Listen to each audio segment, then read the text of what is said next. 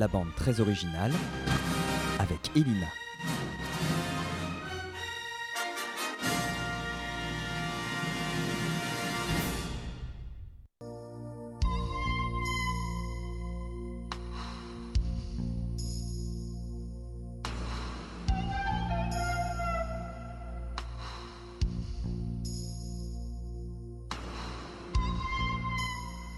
Le 11 mai 1988, un film sort au cinéma. Ce film donne son nom à toute une génération et remporte le César de la meilleure musique de film l'année suivante. Il s'agit d'un film de Luc Besson, composé par Eric Serra, et il s'agit de la génération Grand Bleu.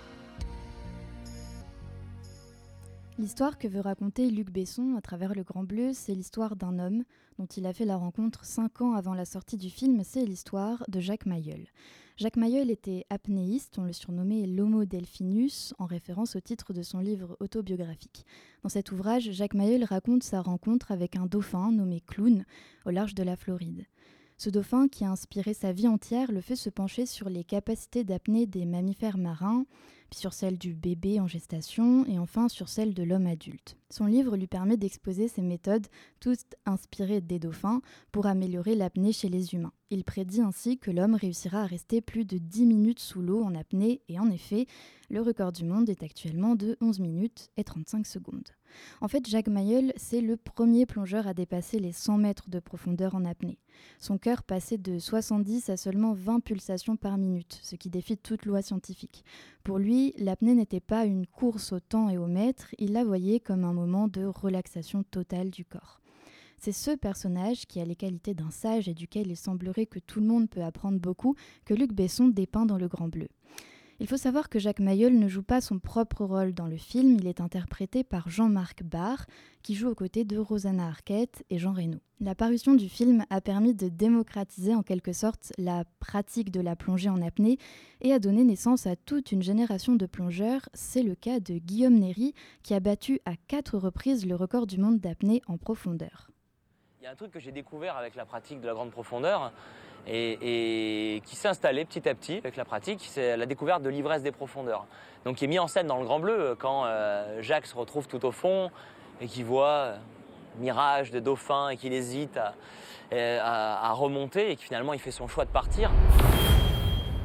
Ce phénomène-là de narcose, je l'ai ressenti, passer les 95-100 mètres, et c'est euh, un peu moins romancé que dans le Grand Bleu.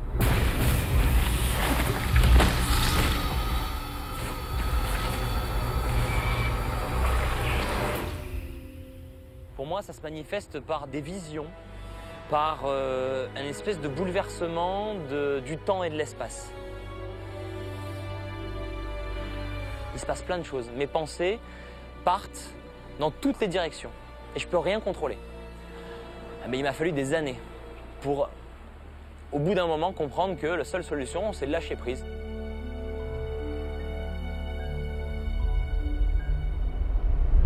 Et ça, c'est une expérience euh, presque, je dirais, spirituelle, parce que ça nous permet vraiment d'aller dans les tréfonds de notre inconscient. Et il y a plein de trucs qui sortent dont on n'avait presque même pas idée. Et, euh, et au final, j'ai appris à apprécier cet état. Une expérience spirituelle, une relaxation, un rêve. Cet aspect onirique de la plongée est complètement exploité dans Le Grand Bleu, notamment dans la scène du rêve où, depuis son lit, Jacques se fait submerger par un océan arrivant du plafond. Cet état fantasmagorique est aussi décuplé dans la scène du sous-marin quand Jacques et Enzo ingèrent de l'alcool alors que la pression va démultiplier ses effets. Ce film a ouvert la porte des profondeurs où la passion l'emporte parfois sur la raison. Plonger, c'est initier un voyage intérieur dans nos propres abysses, et c'est avec Eric Serra que l'immersion dans le Grand Bleu est totale. Avant de créer cette musique inoubliable, le compositeur s'est d'abord entraîné à plonger pendant trois semaines avec Jacques Mayol. C'était tellement beau que je voulais absolument ressentir ce dont il parlait. Quoi. Je voulais aller chercher les émotions dont il parlait, là, je voulais les ressentir moi-même. Et du coup, pour ça, ben, je me suis entraîné. Je restais deux minutes au fond. Deux minutes, c'est long. Hein. Et surtout, quand on est dans cet état, parce que euh, l'état dans lequel on se met pour faire ça, pour faire de l'apnée, c'est une, une, espèce de relaxation, en fait, c'est un yoga. Et donc, deux minutes couché au fond comme ça, dans cet état-là, mais euh, ça ressemble à rien d'autre. Ça a clairement eu une influence énorme quand j'ai après composé la musique, parce que je me souvenais de ces sensations et j'ai essayé de les recréer en musique. Je pense que j'aurais jamais écrit la même musique si j'avais pas fait de l'apnée. Mine de rien, on entend des choses quand on est sous l'eau comme ça. On entend notamment les mouvements du sable qui bougent légèrement avec les, courants. Et ça, ça a donné, dans les rythmiques, j'ai utilisé beaucoup de, des, petits instruments, genre des tambourins, des cymbales, des choses comme ça, dans des réverbes extrêmement longues.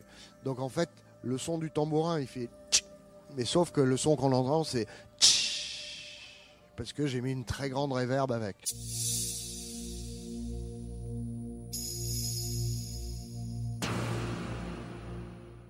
La musique d'Eric Serra est une musique hypnotique qui reflète l'état de relaxation que demande l'apnée, mais aussi qui imite le son des profondeurs maritimes. Et pour ce qui est de ce son-là, le grand bleu a beau parler de dauphin, eh bien ce n'est pas le son d'un dauphin. Eric Serra explique que le dauphin n'aimait pas de son très mélodique et que son exploitation en est donc assez limitée, mais le chant des baleines est lui beaucoup plus exploitable. Mais ce n'est toujours pas une baleine que vous entendez ici, c'est en réalité un son complètement synthétique qui imite le son d'une baleine et que tout le monde associe au son du dauphin. Ce que je trouve génial avec l'apport d'Eric Serra au Grand Bleu, c'est le fait de penser la musique sous l'eau, ou même de penser la musique de l'eau. On sait tous que le son se propage grâce à l'air qui sert de support aux ondes, mais que se passe-t-il pour le son lorsqu'il est plongé sous l'eau? Eh bien, à mon avis, ça dépend du receveur du son. Pour un humain, les profondeurs maritimes sont presque silencieuses, mais pour un dauphin ou une baleine, l'océan regorge de bruit qu'ils interceptent grâce aux vibrations de leur mâchoire. Et le rôle d'Eric Serra, qui a quand même une oreille musicale, même sous l'eau, après plusieurs plongées, a été de nous révéler ces sons enfouis. La bande originale du film contient une seule chanson, My Lady Blue. C'est la chanson du générique de fin. Les paroles sont de Luc Besson et c'est Eric Serra qui chante. Je vous laisse alors sur My Lady Blue qui témoigne de la limite très fine du plaisir et de la mort que permet d'atteindre les sports extrêmes comme la plongée en apnée.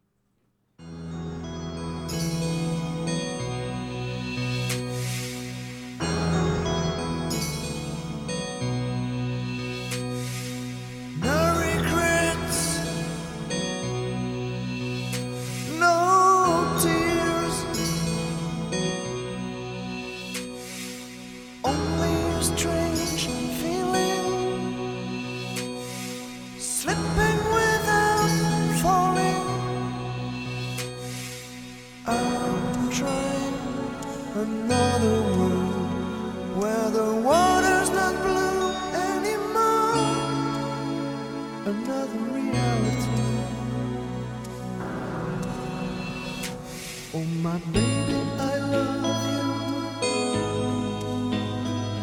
My lady blue.